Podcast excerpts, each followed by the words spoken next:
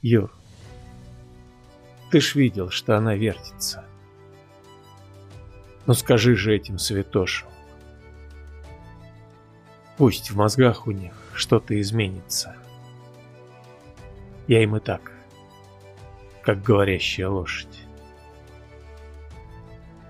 Тебе смешно, управляя машинами, слышать про церковь Фомы неверующего. А они меня сначала сжечь решили. Для устойчивости их мира теперешнего. Знаю, что ты рисковал тем же. Если что не так, пылать заживо.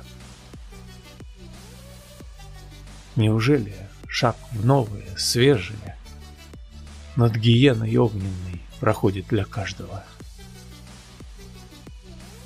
Почему, чтобы достичь желанного, надо ставить все и вот так? Поехали. Прилетай. Привези нам кусочек странного. Извините, связь прервалась. Не слышу.